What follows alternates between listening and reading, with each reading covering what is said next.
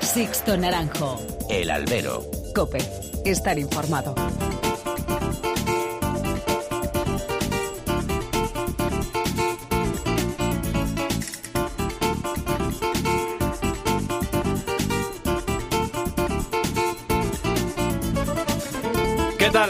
Buenas y bienvenidos a esta nueva emisión del Albero, a la cita con los toros que tenéis todas las semanas aquí, en cope.es. Recibido un cordial saludo de que nos habla de Sixto Naranjo en nombre de todo el equipo que hace posible este programa.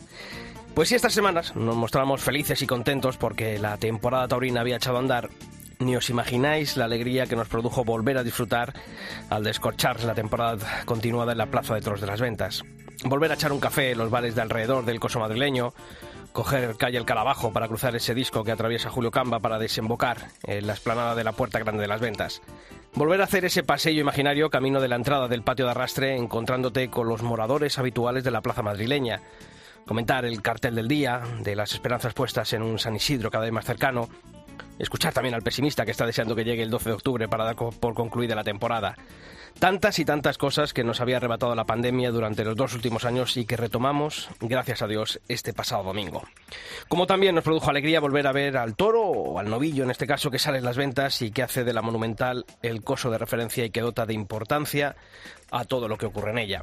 Y después llegó el toreo, la polémica, el análisis, la primera puerta grande que abrió un novillero que deslumbró en su debut madrileño. Víctor Hernández, que más allá de opiniones cuajó una tarde más que ilusionante. El eterno debate de si era una faena de dos orejas o la que firmó ante el cuarto de los Chospes alimenta nuestra afición y abre debates interesantes. A mí, no lo oculto, pues no me molestó la puerta grande del novillero porque la tarde que dio fue de auténtico novillero en figura para todo este año. Más allá de todo esto, lo que refleja esta polémica es la deriva en la que lleva asumida la presidencia de las ventas durante los últimos años. Una situación que deja en evidencia la falta de un criterio fijo entre los ocupantes del palco, la falta de cualificación en muchas ocasiones y los auténticos vaivenes en cuanto a las decisiones que se toman. Y máxime cuando lo que tienen que tener protagonismo en un festejo taurino son los de abajo y no los de arriba. Faenas a las que se ha racaneado la primera o la segunda oreja, otros regalos, competiciones ínfimas, devoluciones de toros sin sentido y otras que debían haberse producido y no se llevaron a cabo. Tantas y tantas decisiones erróneas que se vienen produciendo en Madrid y que no deberían tener lugar. Y ojo, que soy firme defensor de que los presidentes sean miembros del Cuerpo Nacional de Policía, ajenos al entramado taurino y no aficionados que se autoproclaman abanderados de la afición y de las esencias taurinas. Lo que falta, eso sí, es una formación necesaria y unos criterios conjuntos cuando existen diferentes equipos presidenciales en una misma plaza de toros. Solo así se aplicará el reglamento con justicia y con proporcionalidad. Comenzamos.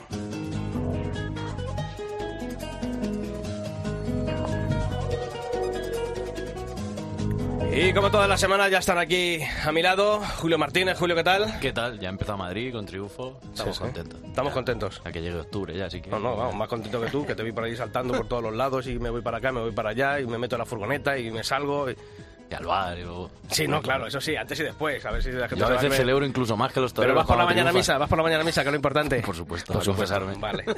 Y Antonio José Candel, ¿qué tal? Muy buenas. Muy buenas tardes de nuevo, Sisto. Antonio José, eh, como la canción esta que dice los, los domingos por el fútbol, no sé si por el fútbol o, o por, por los o por toros. Murcia, pero no, no Me nos acompañaste. No, no. Em, circunstancias del directo, en ese, en ese momento, pero he de decir que me ha gustado mucho esa descripción que has hecho de ese eh, pasillo imaginario que hace el aficionado y con el que me he sentido también muy identificado contigo, Sisto. Pues sí, Le ganó verdad es que 3-1 el Albacete al Murcia, hay que decir, este fin de semana. joroba, está aquí la cosa caliente. De fútbol. Pues sí, sí, vale, vale, vale.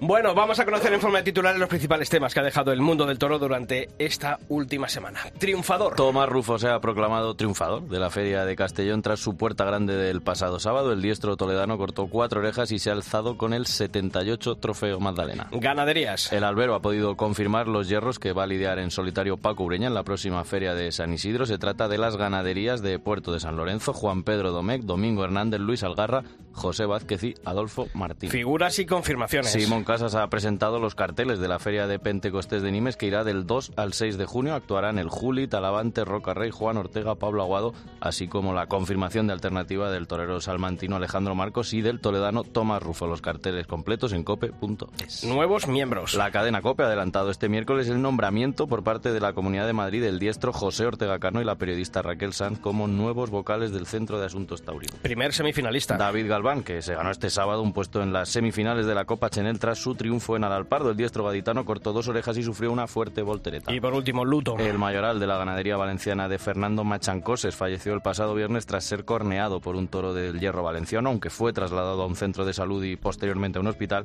no se pudo hacer nada para salvarle la vida. Pues nos unimos también a ese pésame a toda la familia y amigos del mayoral de esta ganadería valenciana. Y como toda la semana, ya sabéis que tenemos abiertos todos los canales de comunicación entre vosotros y esta redacción. Lo podéis hacer a través del mail en dos direcciones, albero.cope.es y toros.cope.es.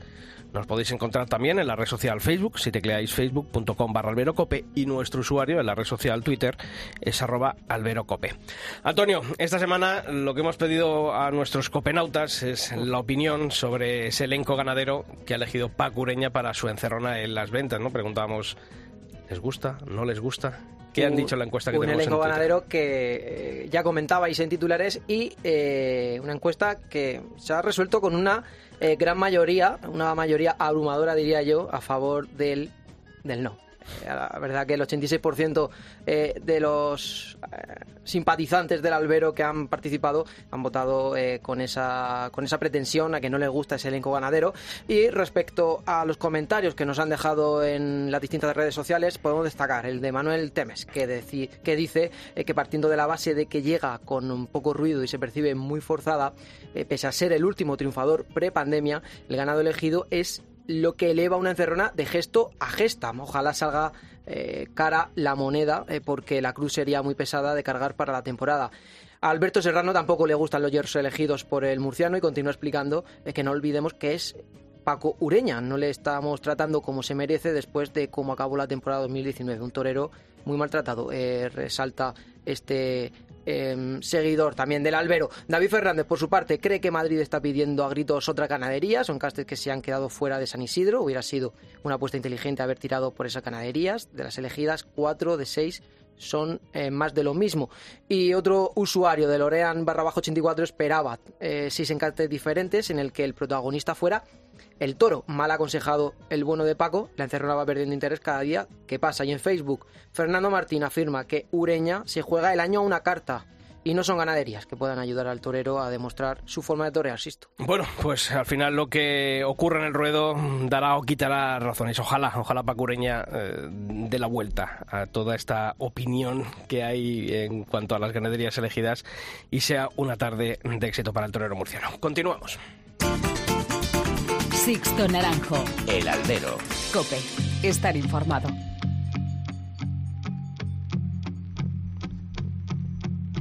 Dirás que ya no te acuerdas de nada, que el beso y la vida pasaban y no pensaste en regresar.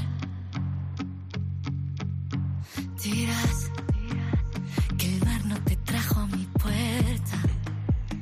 ya no hay recuerdo ni alerta, que nunca pensaste en llamar. Pero sé muy bien que me buscaste, que inconscientemente me Pues esta semana nos visita el protagonista, el triunfador del primer festejo de la temporada en la Monumental de las Ventas. Teníamos muchas ganas de volver al coso madrileño, de abrir temporada en este mes de marzo, algo que nos había arrebatado la pandemia. Y oye, después de volver, Julio, y ver un triunfo, yo creo que estábamos hablando, ¿no? El, salir satisfechos y, y contentos de, de lo que es volver a vivir una tarde de toros en Madrid. Y un triunfo de verdad, ¿no? Bueno, no aquello de pues, una oreja o típico de estos festejos de temporada que una vuelta al ruedo vale mucho, sino que fue una puerta grande y más allá de si fue de dos orejas o si el primero lo pincha, creo que es una puerta grande que no que no deja dudas a nivel de cómo estuvo el torero. Luego ya los números, pues al que le interesen los números que, que ponga pegas. A mí los números... Bueno, y, y de todas maneras, números que eh, debemos de resaltar, ¿no? Que mm, son poquitos los novilleros que consiguen salir eh, por la puerta grande de Madrid con esas dos orejas. Eh, Conchi Ríos creo que fue la antepenúltima hasta que lo consiguiera en la última temporada eh, prepandémica Tomás Rufo y hoy lo ha conseguido Sí, pero también. fue con una y una, Rufo, ¿no? Si no recuerdo mal. Creo que sí. Creo que Roca la Rey fue una y Fue una una y una. sí. Por eso. Él cortó dos y él está esta semana aquí en el albero. Víctor Hernández, ¿qué tal? Muy buenas. Hola, buenas, ¿qué tal? Bueno, no sé, tres días después, eh, lo primero, te tenemos que preguntar porque te hemos visto llegar con la mano en eh, escayolada. Eh, ¿Qué ha pasado en esa mano derecha? Bueno, pues eh, fue un, creo que fue un golpe, ¿no? Durante, durante la faena del segundo novillo y, y me levanté el lunes con, con bastante dolor y la verdad que fui al médico y tal y me lo han puesto así y, y estoy pendiente de, de que me hagan alguna radiografía o, o algo para ver bien lo que, lo que tengo. Pero bendito dolor, ¿verdad? Joder, ya ves, no, no me cambio por, por nadie. ¿En qué te ha cambiado la vida, Víctor, en, en estos días después del triunfo? Aparte de la lata que te estamos dando eh, los medios, pero en, en lo personal, ¿cómo se vive después de salir a hombros en la Plaza de Toros de las Ventas? Bueno, en lo personal sí es cierto que no, no ha cambiado mucho mi vida, ¿no? Eh, sigo siendo el mismo, incluso intento ser más humilde que antes. Eh, sé que esto ha sido un empujón fuerte, ¿no? Para, para mi carrera, para que la gente me conozca, pero, pero sé que hay que tener los pies en el suelo y, y donde hay que, que demostrarlo y seguir hablando es en la plaza. ¿Hubo algún momento después de pinchar la primera faena cuando tenías a, a la plaza totalmente volcada, el decir, jorba, se me ha podido escapar esa oreja, Pf, según cómo es Madrid, a lo mejor ha podido pasar mi oportunidad? ¿Se llegó a plantear eso en la cabeza de Víctor Hernández? ¿O, de- o estabas seguro de que a poquito que te envistes el quinto iba- ibas a pegar el zambombazo? Pues sí es cierto que cuando después del segundo novillo estaba solo solo me lamentaba, ¿no? Eh, pensaban que que había dejado pasar una oportunidad, pero pero que en, pocos minutos iba a tener otra oportunidad y, y que esa no la no la iba a dejar escapar.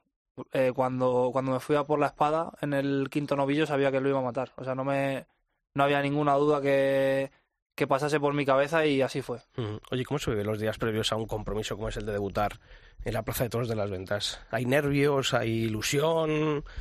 ¿Cuáles son las sensaciones que, que tuviste? En mi caso, lo que más tuve son ilusión y ganas, pero sí es cierto que también existen las dudas. Es algo que, que desconoces, que, que nunca has vivido, ¿no? Eh, apenas había toreado en una plaza de primera y, y para mí fue, era algo bonito, pero un compromiso importante. ¿Cómo es ese viaje en, en furgoneta cuando estás llegando por la calle Alcalá a la Plaza de Toros de las Ventas?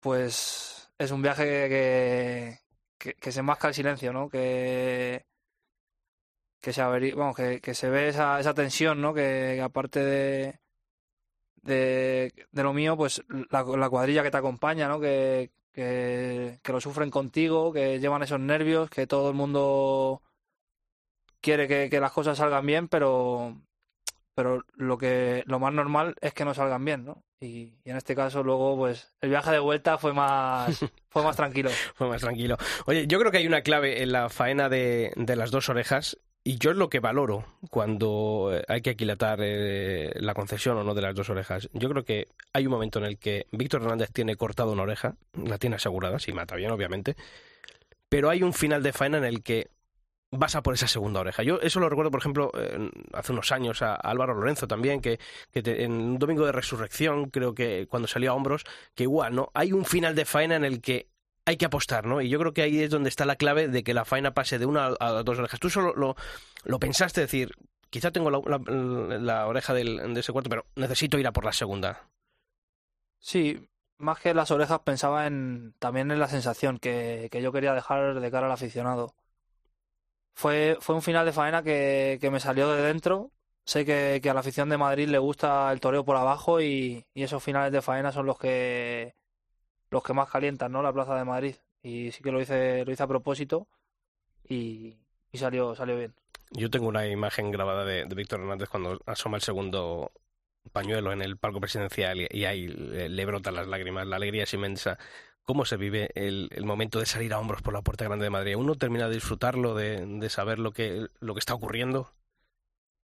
Bueno, pues sí, no. Eh, la verdad es que cuando corta, cuando el presidente sacó el segundo pañuelo, mm, solo pensaba en, pues en lo anterior, ¿no? En la gente que, que siempre ha estado conmigo, en, en los que no han tenido ninguna duda en- ni en los días malos ni en los días buenos.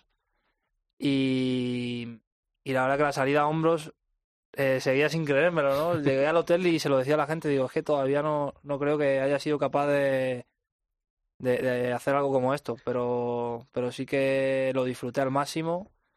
Eh, noté a la gente muy conmigo y, y vamos, es una sensación que creo que es la más bonita de mi vida. Yo es que te, te lo preguntaba porque vamos a escuchar las declaraciones que le hiciste a, a nuestro Julio que se metió en la furgoneta que colgamos en cope.es en las que yo creo que Víctor está eh, en una nube. Escúchate. Oye, vamos esta semana lo bonito que sería la puerta grande. Sí. Casi más bonita, la puerta grande o el abrazo de tus padres. La verdad que me quedo con el abrazo de mis padres. Cuéntame, ¿cómo ha sido la tarde? Eh, no sé, ¿no? Eh, la verdad que, que ahora mismo estoy sin palabras y, y solo agradecer a todo el mundo que, que ha estado siempre conmigo, que ha confiado en mí y, y ojalá y, y esto sea un, largo camino. ¿En tus sueños será así? Eh, ¿O mejor? eh, no, la verdad que ni siquiera había soñado eso. Es que ahora mismo no, no tengo palabras, la verdad. Julio, tú que estuviste ahí, eh, la verdad es que el momento de- debió ser tre- tremendo, ¿no? A mí me impactó, yo nunca había estado en la furgoneta de un torero y menos después de un triunfo en Madrid. Yo siempre he sido de los que iba a coger la foto y tal, a, hacer a, a robar algún macho, no te robe ninguno. a mí me sorprendió mucho porque es verdad que había mucha felicidad, pero joder, pues ahí a los toreros después de triunfar, pues imagino que pasan tantas cosas por tu cabeza que en ese momento real- realmente lo, lo recuerdas, lo, lo disfrutas o no te da, no te da casi tiempo a, a saborear una puerta grande. Pues en mi caso era, o sea, cuando salía a hombros, eh, como que lo fui disfrutando de, de menos a más, ¿no? Cuando, cuando llegaba al final, digo, joder, ojalá durase esto media hora más, porque, porque son momentos que tan únicos que, que sabes que eso ya no, aunque salgas otra vez a hombros de Madrid, va a ser diferente, no, no van a ser, o sea, las mismas sensaciones. Y, como se puede escuchar, no sé ni, ni qué decir. Estaba en blanco, solo pensaba en, pues como digo, ¿no? En mi familia, eh, la, ge- en la gente que siempre ha estado conmigo y, y también pues, pues con, ese punto de humildad, ¿no? Que, yo creo que, que, me caracteriza también.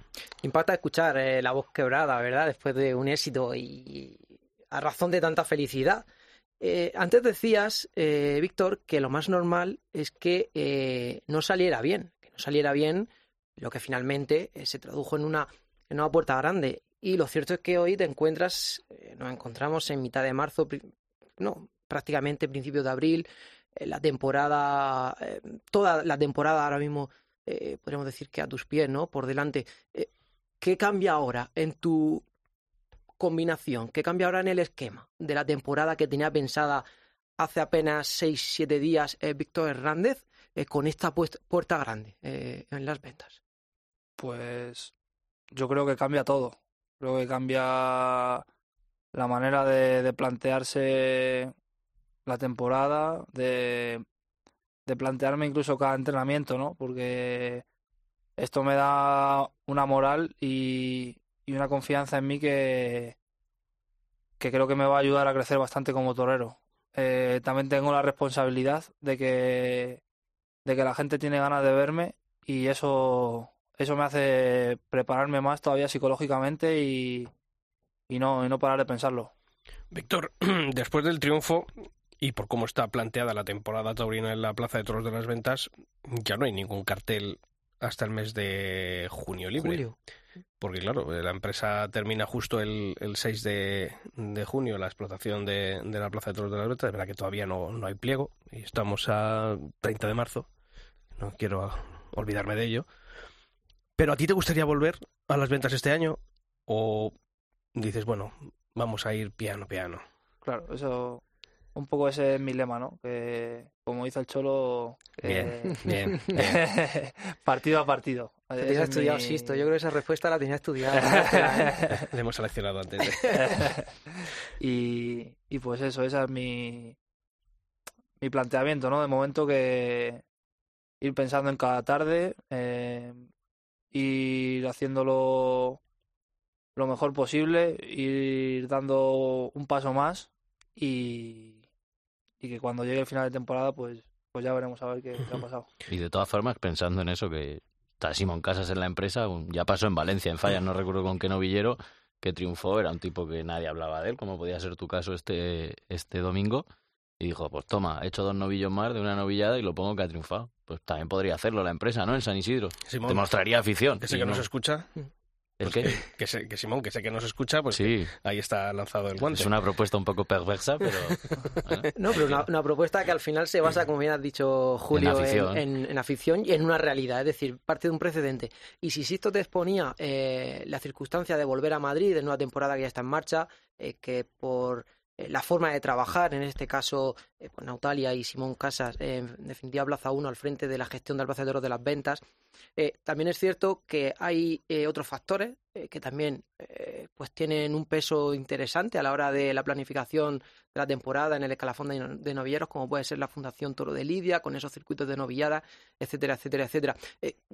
¿Qué pasa ahora también eh, por tu mente en ese sentido? Eh, porque hablamos de, eh, uno, poder revalidar esas dos orejas en la Plaza de las Ventas, o dos, intentar mm, ir o que te abran la puerta de uno de esos circuitos para también, de esa manera, decir, aquí está el primer triun- triunfador de la temporada de Madrid eh, 2022 y que también viene a, los circuitos de novedad pues también a dejar su impronta. Sí, como tú dices, la fundación se está haciendo cargo de, de esos circuitos que el otro día estuvimos ahí para inscribirme, ¿no? en la, en la fundación y, y ya los tenían cerrados. Entonces, creo que eso va a ser imposible, que no, no voy a poder formar parte de, de los circuitos, pero bueno, eh, seguramente que, que haya otras plazas importantes también y, y otras ferias en las que, en las que sí que puedan contar conmigo y, y que... Hombre, que deberían contar contigo. Sí. O sea, si a un Ojalá. triunfador de la Plaza de Toros de las Ventas eh, en este inicio de temporada, cuando estamos hablando del mes de marzo eh, y no hay sitio, bueno, pues ya sabemos también luego los intereses que hay, pero, pero como siempre, nosotros aquí vamos a pedir que el que se lo ha ganado en la plaza lo tiene que, que convalidar en la plaza y, y se lo tienen que premiar. Víctor Hernández, ¿de dónde viene tu afición a los toros? No sé si te lo han preguntado, supongo que son Sí, muchísimas me lo han veces. preguntado muchas veces, la. Porque claro, ya, Y- en- en épocas de apellidos ilustres, eh, de hijos, nietos, tal, Víctor Hernández, ¿de, de dónde sale? Sí, pues, y siempre la verdad es que digo lo mismo, que, que es la verdad, que cuando mi familia siempre ha tenido cierta afición, ¿no? Por los toros, pero, pero sin más, ¿no? Como, como tantas.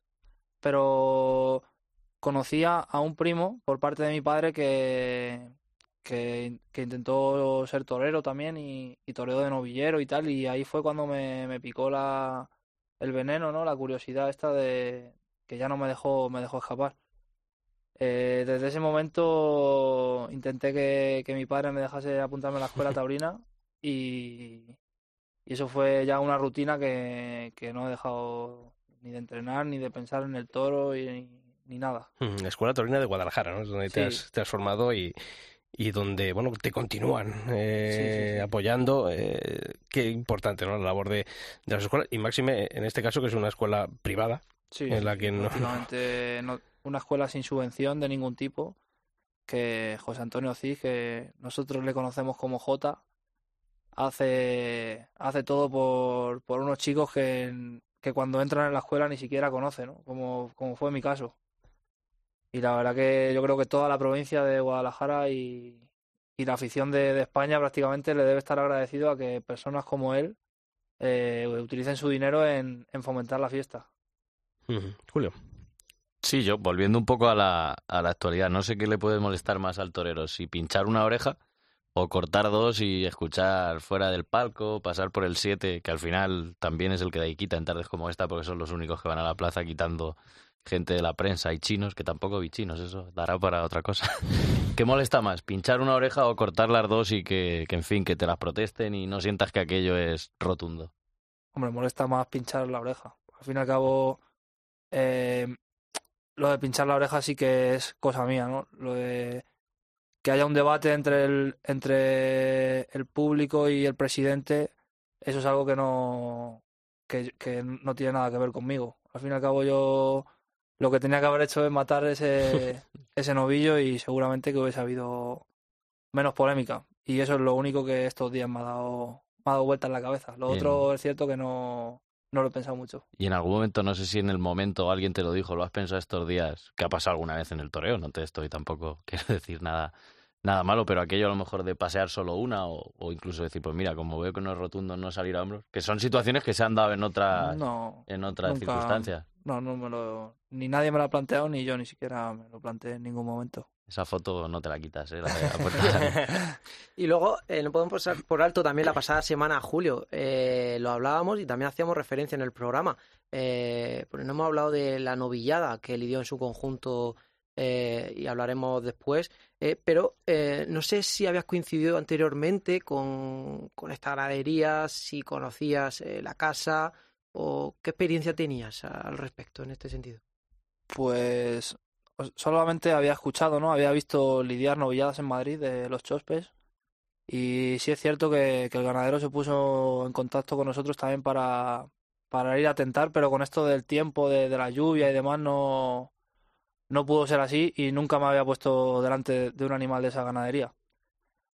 Eh, nosotros caímos un poco en esa novillada por a la fuerza y, y no sé, algo me decía que, que Dios quería que, que fuese así, ¿no? Y, y que me iba a traer algo bueno. Y fui a la plaza con esa con esa mentalidad y, y fíjate que, que se cumplió. Trastoca el, el que vas a ser el segundo del cartel y de repente por la, barja- la baja de Borja Collado eh, tienes que abrir plaza. Las figuras, ya sabes, la, la obsesión que tienen con abrir plaza. En tu caso, eh, ¿no te importó? No, fue, una circunstancia. fue justo al revés. Eh, yo iba a abrir plaza y, Perdón, es verdad, es verdad, y es verdad, justo fui en segundo lugar Correcto. y, y te, vamos, te, te digo sinceramente, me dio una alegría de la hostia. Porque ya no es lo mismo, ¿no? Abrir temporada, todo tan frío. eh, eh, al principio la gente se está saludando, ¿no? Eh, llegas allí a, a tu asiento de siempre y, y llevas sin ver a, a tu compañero de los toros desde el octubre anterior. Y pues eso, yo creo que el primer toro pasa a la gente un poco. También, como te digo, te digo eso a la vez que yo creo que no, que tal como fue la tarde, creo que no, no hubiese cambiado nada. Yo creo que hubiese sido todo, que, que el resultado hubiese sido el mismo, creo. ¿Impresiona el volumen del novillo de las ventas? Mm, no, la verdad es que en mi caso no, porque había toreado novilladas fuertes, ¿no? En, en muchos pueblos de, de Castilla-La Mancha y demás. Y, y para mí pensé que me iba a pesar más la plaza y el toro y todo, y, y me di cuenta que, que en las plazas grandes es donde, donde quiero torear y, y donde me motiva de verdad a ser el mejor. Y además, eh, tu carrera el año pasado, toreando en todos esos pueblos en los que tuviste la oportunidad de torear, que dentro de que fue una temporada complicada, terminaste con un número de, de festejos para lo que hay en el escalafón, pues yo creo que importante. Y cuando uno llega a las ventas, es verdad que no es el venir muchas veces como pasa en otras ocasiones que le- en el que se viene a lanzar la moneda al aire sin haber prácticamente toreado. Yo creo que el- la importancia, ¿no? que se- por mucho que se diga, eh, se corrobora con, con, con circunstancias como la tuya, ¿no? Qué importante es venir toreado a Madrid, ¿verdad? Sí, gracias a, a Dios y a, y a mi equipo, ¿no? Que, que me hizo una campaña, un planteamiento de 2021 extraordinario. Creo que pude acabar el tercero del escalafón y, y torear y rodarme mucho en 2021 para, para este 2022. Pues mira, a las primeras de cambio tener la oportunidad de, pues de ponerme en boca de todo el mundo. Y qué más difícil, estar en las ventas o estar aquí con, con nosotros. Nosotros lo estamos poniendo difícil, ¿eh? De momento. No, No, no, al fin y al cabo se pasa más paquete en las ventas, ¿sabes? Bueno, pues eh, vamos a seguir hablando contigo, pero tenemos otros temas que como todas las semanas tratamos aquí en el albero. Sixto Naranjo. El albero. Cope. Estar informado. Un, dos, tres y. Juguemos a ser libres, a pisar con pie de calzos lo que el alma nunca dice, a trepar por lo imposible y aceptar que somos uno y que nos sorprenda el sol. Comámonos a besos en las calles de Madrid plantando cara al universo. Te he puesto una canción, sé que te gusta mucho Kiko y Sara, Julio. Bueno, más Sara que Julio. Más Sara. Más Sara Kiko. ¿Estos eran los de los caños o cuáles eran? Sí, ¿no? Uno de ellos era, ¿no? Joder, ya tengo años, ¿eh? aunque Ya no lo. Bueno, pues hoy nos vamos a acercar, como todas las semanas, a esa historia del albero, en la preparación de, de los que se visten de luces. No tanto al físico ni al entrenamiento en el campo, que es- suele ser lo normal, sino al aspecto mental, que tan de moda se ha puesto en los últimos tiempos. Y a ello nos va a ayudar el matador de toros Javier Portal, que ha lanzado un curso precisamente para eso, para ayudar a los toreros en el aspecto psicológico, ¿no, Julio? Sí, matador de toros de la localidad madrileña de Boadilla del Monte, aparcó la profesión, se licenció en Administración y Dirección de Empresas, en ADE, y puso el foco en, los recursos humanos, que también está muy de moda, en el desarrollo personal, y bueno, lo vinculó a su mundo, que es el, el mundo del toro, la tauromaquia. Lleva un año ya con este proyecto, se llama coaching al natural, una palabra que también está muy de moda, eso del coaching. Y esto le ha llevado pues a colaborar con escuelas taurinas como las de Madrid, Valdemorillo, Navas del Rey, Palencia. Y bueno, todo esto para qué, ¿no? Nos preguntaremos, pues lo explica Javier Portal. Es un proceso de, conocerse y sobre todo de hacer consciente lo inconsciente, que es lo que está imperando en tu vida, porque muchas veces nos dejamos llevar por, por el devenir del día a día y no somos conscientes de, de qué creencias, qué valores, qué pensamientos son los que nos frecuentan y es muy importante pues a través de la conversación el, el sacarlos a la luz para a partir de ahí pues poder empezar a, a trabajar en ellos y sobre todo en enfocarte en, en aquello que, que quieres conseguir. Entiendo, Julio, que el objetivo, lógicamente, será mejorar el- ese rendimiento de los toreros. Eso es, y lo explica muy bien Javier, todo tiene un porqué y evidentemente pues hay diferentes pasos para conseguirlo. El primero es qué quiero y por qué lo quiero. Es muy importante tener los objetivos que quieres conseguir claros, porque al final donde va la atención va la energía y si lo preguntas a la mayoría de los toreros, pues te pueden decir que, que ser figura del toreo, pero que es ser figura del toreo. Para cada uno tendrá matices distintos y, y por otro lado que en qué torero te quieres convertir. Eso es más a nivel de, de propósito, de cara a trabajar una tarde, pues es focalizarte en qué, qué esperas, qué quieres conseguir de esa tarde. Y una vez que se tiene claro el objetivo, lo siguiente es cuál es el siguiente paso. Después, una vez fijados los objetivos, lo que se hace es que se analiza la situación actual, pues en base a, a emociones, diálogo interior, eh, creencias, un poco cómo la persona está valorando esa tarde. A partir de ahí, pues, pues intentan ver qué recursos, qué limitaciones hay y, bueno, valorar cuáles son las mejores opciones para que, que la persona eh, se focalice en, en lo que le, le, capacita y no en aquello que, que, le está limitando. Y sobre esto de las limitaciones, algo muy interesante, se me ocurre, por ejemplo, pues algún torero que haya sufrido una cornada entrando a matar o que en alguna circunstancia del ruedo pues le haya pasado algo y aquello lo tenga en el, en el recuerdo, lo acuse en el ruedo. Por ejemplo, Román, se me ocurre el otro día en Valencia que no se le vio especialmente despejado con la espada y a veces se habla ¿no? de los fantasmas de, de las cornadas, pues esto también se puede trabajar y en ello es en lo que quiere hacer hincapié Javier Portal. Hay técnicas para que recuerdos desagradables pierdan la intensidad, recuerdos que nos están limitando y por otro lado, pues algo que está muy extendido en los deportistas de élite, que a mí me gusta trabajar mucho, que es eh, la visualización. Al final al cerebro le cuesta mucho distinguir lo que eh, vive realmente de lo que visualiza de forma muy vivida. Entonces visualizar tiene un gran impacto y creo que, que proporciona grandes resultados. Pues este sábado en la finca Las Dos Cruces del matador de toros Fernando Cruz, en Casarrubios del Monte, Javier Portal dará otro curso para profesionales taurinos sobre la preparación mental del torero del siglo XXI con su iniciativa Coaching al Natural. Toda la información sobre el curso para aquellos que estén interesados pues en la cuenta de Instagram arroba guion bajo coaching al natural. Seguimos. Yo que soy un que merecerte.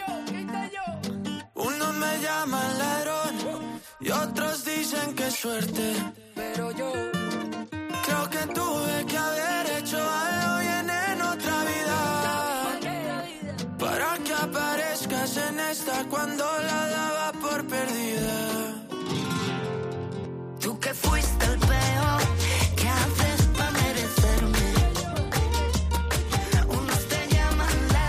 Pues seguimos también hablando de futuro en el albero y lo hacemos, como no, en esa sección que estrenamos la semana pasada, los circuitos de la Fundación. A punto de llegar al segundo de los fines de semana en los que se está celebrando la segunda edición de la Fiesta del Toro de la Comunidad de Madrid, que en esta primera fase engloba la Copa Chanel y el circuito de novilladas. Y tenemos que asomarnos, Antonio, alguna de esas historias que encierran dos de los protagonistas de estos circuitos. Tú lo has dicho, Sixto, mientras eh, seguimos escuchando las declaraciones aquí hoy en, el albero, del que ya es el nuevo valor eh, de la tauromaquia, debemos de seguir eh, repasando aquellos avatares diarios de algunos de los protagonistas que la Fundación Toro de Lidia nos acerca gracias a la celebración tanto de la Copa Chenel como del circuito de novilladas. Uno de estos nombres propios, el de Miguel Tendero. Y es que hace apenas una semana, el pasado martes, eh, día 22 de marzo, el torero de Albacete se enfrentaba eh, a uno de los momentos más duros de su vida, el de despedir a un padre. Ahora que tiene que enfundarse el vestido de luces para hacer el que quizás sea el paseillo más emocionante de su carrera, esto es lo que nos dicen va a ser una tarde de muchas emociones y bueno, pues enfundarte el traje ya implica muchas emociones, pero con el fallecimiento de mi padre estos días y, y para mí pues la copa del maestro Chanel pues es un revulsivo en mi carrera y bueno, pues intentar dar lo máximo y, y con mucha actitud, con mucha responsabilidad y con profesionalidad, que es al fin y al cabo lo que llevamos toda la vida queriendo. Actitud y profesionalidad, porque si algo queda fuera de toda duda es que los toreros, como se suele decir, no están hechos de otra pasta, que su capacidad de cicatrización, de iluminar sus heridas, ya sean físicas o emocionales, parece que están por encima de la capacidad de cualquier otra persona. Así es, Hercule, a la entereza de un Miguel Tendero que sabe de la oportunidad que se le presenta este próximo sábado en el Álamo. El primer compromiso de los muchos que espera firmar para esta temporada y que vislumbra de la siguiente manera esta temporada 2022 yo creo que se dirige a, intentar crecer, a intentar mmm, disfrutar de la profesión y bueno, pues ya son años los que llevamos en ella y, y, siempre pues intentar crecer, intentar dedicarnos a lo que nos gusta y en mayor o menor medida ojalá venga un triunfo importante, pero al fin y al cabo pues disfrutar de la profesión y así vienen los triunfos. Cambiamos ahora de escalafón. Después de Miguel Tendero, hay que hablar de la noviada del domingo que va a enfrentar en Valdilecha un mano a mano entre Jorge Molina y Leandro Gutiérrez. Y de este desafío de promesas vamos a conocer un poco más al novillero colombiano Leandro Gutiérrez, quien ya demostró por ser un nivel extraordinario de madurez durante la tarde de su debut con los del Castoreño en Año Verde Tajo en 2020 al cortar dos orejas a una noviada con el hierro de San Isidro eh, que cómo es la vida de un joven que sueña con convertirse en figura del toreo, eh, escuchamos a Leandro Gutiérrez. Yo durante el invierno trabajo de camarero. Sí que es verdad que ahora no estoy trabajando de camarero porque durante todo el invierno he estado trabajando y pues he sacado unos ahorros para ahora que ya empieza la temporada pues poder eh, estar dedicado al 100% al toro y entrenando.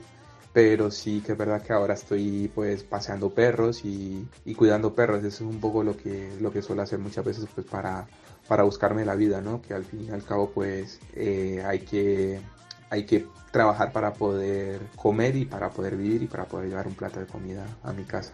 Curioso y sincero, de camarero a pasador de perros, sin olvidar, eso sí, nunca el capote y la muleta. Una variedad de trabajos que demuestran lo duro que es una profesión que te absorbe mentalmente por la presión que conlleva el saber que cada tarde te juegas la vida sin olvidar, Antonio, claro está, ese profundo y aguerrido factor físico. Qué complicado se hace eh, pues eh, gestionar ese conveniente encaje de bolillos para comprender cómo Leandro Gutiérrez y tantos y tantos eh, novilleros y toreros siguen eh, trabajando, entrenando, estudiando, eh, con el foco siempre de seguir la estela de las figuras del toreo que copan la mayor parte de los carteles de, las ferias. Y otra confesión más que nos lleva a conocer la polivalencia artística del joven caleño. Escuche. Cada vez que estoy con mis amigos reunidos me, gusta a lo mejor bailar una sevillana o, o, o bueno, yo que soy colombiano, pues bailar una salsa o una bachata algo de mi tierra, ¿no? Y, y pues bueno, eso es algo que, que, la gente desconoce un poco de mí. Y, y bueno, también eh, he descubierto de que, de que el baile eh, te sirve para, para, poder estar más suelto, para poder tener una expresión corporal mucho más fluida delante de la cara del todo. También de alguna manera me sirve de entrenamiento. Sí que es verdad que no bailo todos los días, pero me sirve. Pues les deseamos toda la suerte del mundo, tanto a Miguel Tendero como a Leandro, sin olvidarnos, como puede ser de otra manera, a todos los que van a actuar este fin de semana, tanto en la Copa Chanel como en el circuito de novilladas de la Comunidad de Madrid. Lo contaremos aquí, en el albero. Pero yo Sé que tienes que haber hecho algo bien en otra vida. para que aparezcas en esta cual no la daba por perdida. Vamos. Continuamos aquí en, en el albero, en la cadena COPE. Seguimos con Víctor Hernández como protagonista, como invitado de, esta semana. Y antes te preguntaba, Antonio, por, la ganadería de los chospes, ¿no? Y también queremos que esté entre nosotros, a través del teléfono, el ganadero, a Fernando Moreno, que es el representante de la ganadería de los chospes. Fernando, ¿qué tal? Muy buenas. Hola, buenas tardes. Bueno, lo primero, darte también la enhorabuena porque vaya novillada para abrir temporada en las ventas, ¿eh? La verdad que sí, que salió todo redondo, ¿no? Incluso se pudiera haber cortado más orejas. Y en los dos primeros se aciertan con las espadas. La verdad que acabamos contentos. Y enhorabuena a, a Hernández. Que le tienes aquí, Víctor, el ganadero. Hola, buenas. No sé si habéis hablado desde Víctor. el domingo. Víctor, en- enhorabuena. Igualmente. Y gracias por, por criar unos animales que, que, me permitieran expresarme y, y triunfar en, en la Plaza de Madrid. Gracias a ti porque le echaste ganas y, y a Madrid hay que ir así, ¿eh? O sea, a Madrid hay que ir a... Quien viste el toro y si no viste hay que... Hay, que, hay quien dice que he llevado un- una, una corridita, una corridita, pero estamos en Madrid, no estamos en, en, en un pueblo, ¿no? Hombre, yo creo que Si a además... Madrid eh, no llevas una corrida bien presentada, ¿qué hacemos? Claro, efectivamente, y sobre todo porque al final lo que decíamos al principio, eh, lo que dota de importancia a un triunfo como el que conquistó Víctor Hernández en las ventas precisamente es la importancia que, que tiene el toro y que tiene la, la Plaza de Toros de las Ventas. Fernando, eh, la verdad es que independientemente y obviamente en el prurito personal va el juego, la presentación que tuvo la novillada, pero cuando viene acompañado de una puerta grande yo creo que todo eso se magnifica, ¿verdad? Hombre, la verdad que cambia todo, ¿no? Porque el torero saldría con mucha alegría, pero es que yo, cuando cortó las orejas, me hinché a llorar como un niño, macho. No había forma de, de, de- de la emoción, de, de, de ver que a un toro mío le han cortado las orejas en Madrid. No, No sé, Ya fuisteis Mucha- dos, mucha- ¿eh, Víctor? ¿Fuisteis dos? Sí, la verdad que yo también pues me emocioné bastante, pero pero creo que también esto es lo bonito que tiene que tiene la tauromaquia, ¿no? Que, que la gente se emociona y, y no sabe no sabe por qué, pero pero es así. Fernando, después de, la- después de las ventas, eh, ¿qué hay preparado en la ganadería de los Chospes? Porque supongo que alguna llamada habrá habido, ¿no? Después de la noviada que echaste. Bueno, volveremos si Dios quiere en junio y tenemos una corrida en Alcaraz, dos, dos toros en las Pedroñeras, cuatro Casas de Benítez, en fin, ten- lo tenemos casi todo vendido. ¿eh? El año que viene no, no tengo eh, alguna novillada, pero no tengo no tengo toros. Cuatro años. ¿Y qué último mensaje le dejarías a, a Víctor Hernández, Fernando? Pues que siga como lo está haciendo, con empeño, con ilusión y, y sobre todo, pues entrenarse bien en cuanto al tema de la espada porque es, es importantísimo en, en el toreo matar los toros. Bueno, Fernando, pues muchísimas mucha- le deseo mucha suerte. muchísimas gracias, tanto por tus palabras por, y por lo del por lo del domingo, ¿no? Por criar esos animales que, que, per- que me permitieran de una manera u otra pues cambiar un poco mi vida. Gracias a vosotros. Un fuerte abrazo, ganadero, y enhorabuena. Gracias. Y también tenemos a quien habrá sufrido, la habrá hecho sufrir, porque claro, es quien, quien ha estado pendiente de él desde, desde que comenzó en esto, eh, al frente, como decía, de la Escuela Taurina de, de Guadalajara, en todo ese empeño que tiene J, ha dicho eh, José Antonio Cid, que es el director de la Escuela Taurina de Guadalajara, que está también con nosotros aquí en el albero. J, ¿qué tal? Muy buenas tardes. Hola, ¿qué tal? Muy bien a todos. Buenas tardes. Bueno, eh, lloró el ganadero, lloró el novillero y, y J lloró o, o eres un tío duro y, y aguantaste la emoción. No, no, no, no. Soy, yo soy un tío muy apasionado. Al principio lo vi muy tranquilo y durante la corrida la vida lo vi muy tranquilo porque yo estaba con, con mi, mi señora, que, que, que es mi, mi baluarte también en esto, y lo estaba viendo en la plaza y cuando vi el primer novillo que metía la cabeza y tal, y yo dije, joder, si, si nos sale uno así, este lo hace, este lo hace, pues porque ahora es fácil decirlo, pero yo creía en las posibilidades. Y luego, pues a medida que fue discurriendo la tarde, salió la cosa ahí, pues muy bien. Luego ya, pues bueno, por la noche ya vino un poco el derrumbe emocional de pararte la película. Son 8 o 10 años con él, lo ha visto crecer, era un crío, era un, nada, un mino. Y ahora ya lo es un hombre adulto y en la plaza número uno del mundo, pues oye, pues para nosotros es pues, oye, algo, algo grande, importante para él. Pero bueno, el- la importancia es suya, ¿eh? la importancia él se lo ha ganado, él es el mejor apoderado, él es el mejor mentor, con su muleta, con su capote y con sus ganas, y ahí está el camino. ¿Cómo fue ese primer encuentro, Víctor, con, con J después de, de la novillada? Bueno, me acuerdo que, que nos miramos, ¿no? Yo estaba en el callejón y, y él en la grada y solo con una mirada pues sobraron las palabras. Nos lo dijimos todo. Luego, luego sí es cierto que estuvo en el hotel y nos abrazamos y, y estuvimos felices, pero, pero me quedo con esa primera mirada en la que, en la que sobraron las palabras. Quizá ahora eh, esos días son cuando tienen sentido tantas y, tantas exigencias que supongo que, claro, que, os habrá eh, tenido que dar, ¿no, J, durante tu estancia en la escuela taurina, ¿no? Y decir, bueno, pues ha merecido toda la pena, ¿no? Claro, eso es. Eh, tantos días de, de dudas, de, de broncas, de, de todo, ¿no? Que, que al fin y al cabo han tenido un final bonito. Ujú. J, ¿qué tal era como alumno? ¿Era de los que intentaba escaparse? ¿Era de los aplicados? ¿A los que se había que estar detrás de él? ¿O cómo era Víctor Hernández en la escuela taurina de Guadalajara?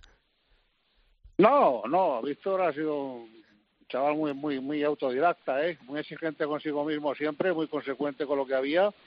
Al principio era un poco avanto, decíamos, joder, si este parece que está dormido, está tontado y no se entera de nada y tal. Y no, pero, pero bueno, lo, lo cazaba, lo cogía y bueno, ha sido una persona que no ha sido que haya pegado un tirón que digas desde el principio, pero al principio ya le vimos cositas, le vimos cositas y oye, poco a poco, poco a poco, poco a poco hasta donde ha llegado, por supuesto, que sí os digo una cosa, en Madrid se vio a, a Víctor Hernández, pero pero se ha visto la base de lo que es y lo que puede llegar, ¿eh? Donde puede llegar. O sea, no le habéis visto a lo que es capaz de dar ese Víctor Hernández y sigue trabajando con, con, con, con esmero y con tesón y desarrollando lo que él, él es capaz de dar. Él es capaz de dar muchísimo, muchísimo más. Pero vamos, era un alumno de los fáciles, de los aplicados, ¿eh? De los aplicados. ¿Y J era exigente contigo?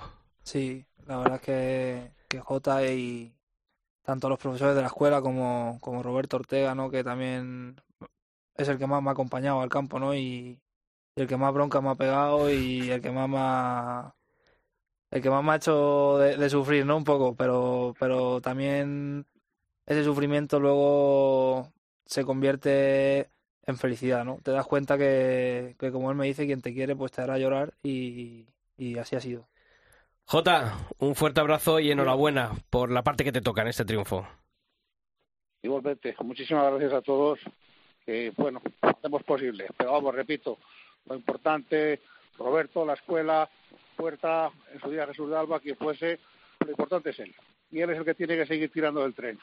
¿Vale? Un abrazo muy fuerte. Un abrazo. Eh, está aquí su subalterno de confianza que, que dice, pues, el, ¿tanta bronca le has echado? Bueno, buenas tardes. Lo Buenas primero, tardes. estoy aquí en silencio porque no. Ya que te han nombrado, pues... Pues no sé si soy su subalterno tan siquiera de, su- de confianza. Yo creo que soy el que ha ido a todos sitios con él, el que mejor lo conoce, el que es- con solo mirarlo sabe lo que es y, y claro que le he pegado broncas muy fuertes, pero muy fuertes, pero de las de verdad. Pero también cuando lo he tenido que alabar he sido el que más lo ha alabado, ¿eh? ¿Tan duro era? Bueno, ha habido de todo, ¿no? Ha- Había días que, que yo pensé que, que igual tenía que ser más duro conmigo y otros en los que, que he dicho, hostias. Digo, joder, no me lo esperaba así, ¿sabes? Pero, bueno. que- Roberto, también es bonito, ¿no? El, el estar al lado de un, de un novillero Sí, eh, siempre, ¿no? Y sobre todo cuando llegan tardes como estas en las que... Sí, hombre. Lo que sí que hay- hay- está claro que lo que no puede ser es todos los días látigo. Ujú. Hay a veces que, aun- que aun habiendo está mal, eh, tienes que levantar un poco la mano porque lo ves derrumbado. Entonces, si lo ves derrumbado y ya lo entierras, pues luego lo tienes que, que- que volver a sacar de la tierra. Y hay otras veces que sí que la bronca tiene que ser. O sea, que la bronca no es una cosa que sea por obligación. La bronca hay que saber pegarla y también hay que saber cuándo hay que, cuán- cuándo hay que acariciar. Luego, mi satisfacción personal, pues empecé con él desde sin caballos. Eh, en una plaza que yo regento debutó con caballos. Eh, lo he acompañado durante todas las novilladas. Durante la pandemia me la zampado junto a él. Y bueno, pues yo lo he visto salir a hombros de Madrid. A partir de aquí. que es algo que Dios quiera, ¿no? Pero la Y satisfacción es personal más, el domingo no quise ni torear porque sabía que me iba a morir de los nervios. Y entonces hablé con mi, con mi buen amigo, el maestro carretero, y le dije, José Antonio, hazme el favor. Y dijo, hombre, Roberto, por Dios. Y no quise torear porque sabía que iba a pasar muy mal día. Y yo toreé muchas tardes en Madrid, pero no era ni el momento ni el lugar. Pues la verdad es que el detalle es tremendo, Roberto. Eso te, te dignifica como, como profesional y sobre todo también como persona. Es decir, oye, lo sentimental eh, a lo mejor me puede vencer a- en el momento y, y, oye, eh, no estar en ese día tan importante, eso dice mucho también como... Si a las 2 de la tarde yo me voy a fumar un paquete de tabaco. Bueno, hay que preguntarle también a quien supongo, supongo, eh, pasaría un paquete terrible, pero ver salir a tu hijo a hombros por la puerta grande de la Plaza de Toros de las Ventas tiene que ser tremendo. Juan Carlos Hernández, ¿qué tal? Muy buenas. Hola, buenas tardes. ¿Cómo fue ese día, Juan Carlos? Bueno, no, no, no se puede describir eso. Eso no se puede describir. Ver a tu hijo cortar dos orejas en Madrid, eso no, vamos, no sé. No, no, no, no, no, imaginábamos nadie, nada más que su madre. Que su madre dijo que se venía a los toros porque le, iba a salir por la puerta grande. Víctor. Para que veas, ¿no? Yo es algo que, que igual que he pensado, ¿no? Y, además que lo venía lo venía hablando con Roberto, digo, para que vea mi madre lo que vería la mujer en, en mí o no sé, que nunca, nunca, nunca va a ningún sitio, ni, ni a un tentadero, ni nada. La tienes que, que matar para que, para que me acompañe o para que vaya conmigo. Y ese día, fíjate que salió de ella que, que decía que quería ir sin, sin pasar a los toros, pero que decía ella que me esperaba afuera porque sabía que iba a salir a hombros y, y así fue. Juan Carlos, cuando llega ese segundo pañuelo, no sé, miras a, a tu hijo que está abajo, eh, a tu mujer que está al lado, eh, ¿cómo es ese momento en el que tu hijo ha cortado dos orejas en la Plaza de Toros de las Ventas? Uf, te digo que, que es no se puede no se puede me, me puse a llorar como como un niño tenía a mi lado a, a Sandra Sopeña una ganadera nos abrazamos y, y yo qué sé es que luego miré a Roberto que también estaba llorando y, y, y yo qué sé es que es que esto no no se puede vamos a mí me lo me lo cuenta y no me lo creo Hmm, Supongo que esto, eh, bueno, pues enjuaga, ¿no? Tantos, tanto sufrimiento, ¿no? Por un hijo que, que quiere ser torero, eh, las tardes que no, en las que no han salido las cosas, pero todo, ¿no? Eh, tiene sentido cuando llega una tarde como estas. todo tiene sentido, todo, el esfuerzo, el trabajo, porque se ha esforzado muchísimo, muchísimo. Bueno, él y todos, él y todos. Él, ha hecho su trabajo, pero todos los demás hemos estado ahí detrás de él y, y apoyándole y apoyándole y apoyándole, arreándolo cuando había que arrearlo y, alabándolo cuando había que alabarlo. y, y ya te digo, esto, esto ha sido una cosa es que no se puede, no se puede explicar. Esto no, no tiene, Vamos, a mí me lo dicen por la mañana y digo, venga, va, va, si corto una oreja no vamos más. Víctor, ¿cómo fue ese encuentro con tu padre después de la puerta grande? Pues fue igual, ¿no? Me, en un abrazo con ellos que, que me dio la vida. Vamos, me- se lo dije a, a Julio, me, me emocionó eso más que, que salir a hombros, ¿no? Y fíjate que, que es algo fuerte, pero, pero fue así.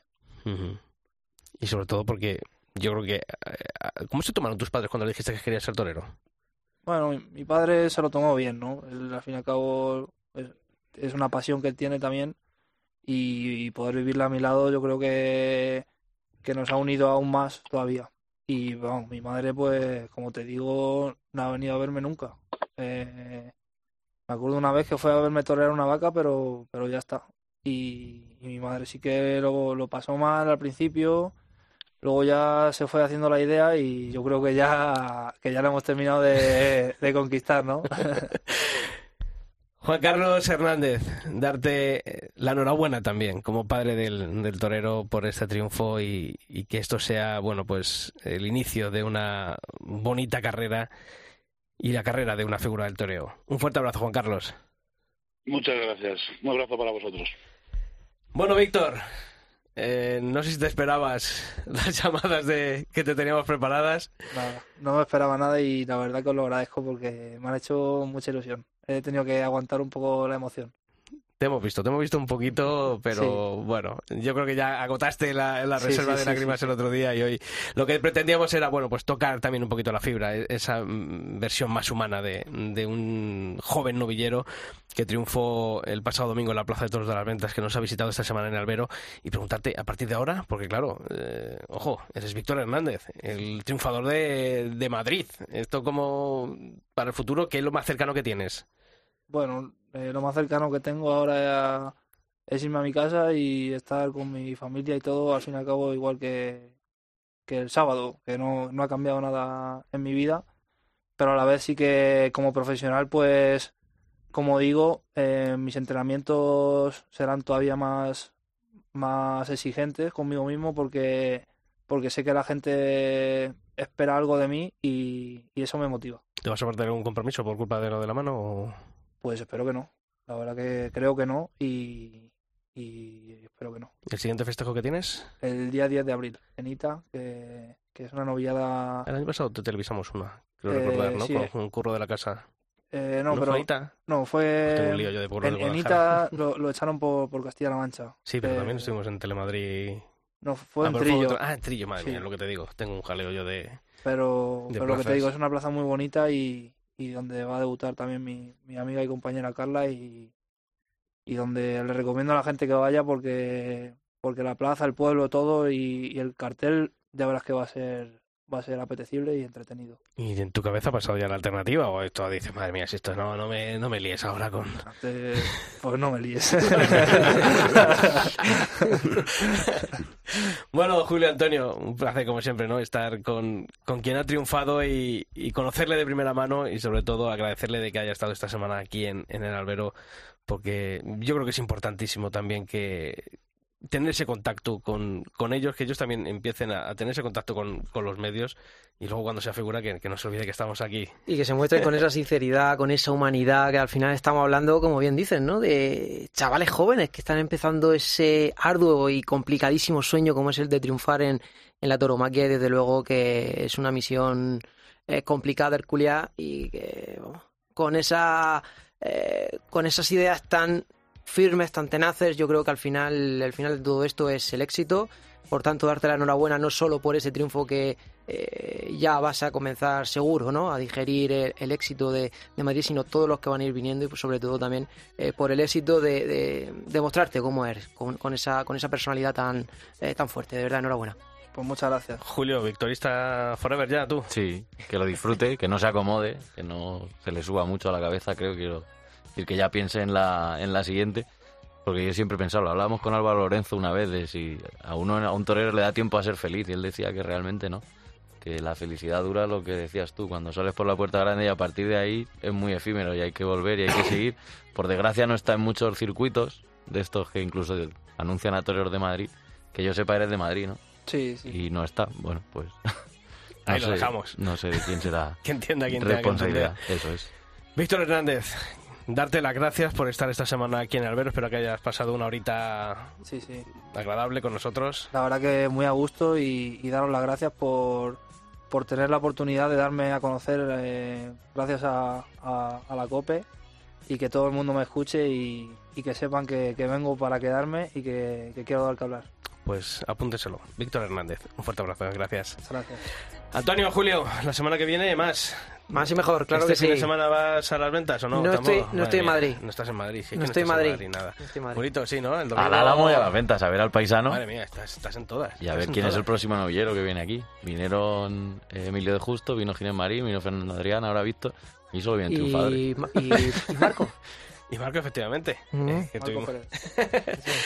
Bueno, pues a todos vosotros daros las gracias por estar una semana más ahí al otro lado del dispositivo móvil, de vuestro ordenador, de los podcasts de cope.es. Agradeceros, como siempre, vuestra atención. Sabéis que la información taurina continúa todos los días de la semana en nuestra web, en cope.es barra toros, y que el próximo miércoles volvemos aquí, en el albero. ¡Feliz semana!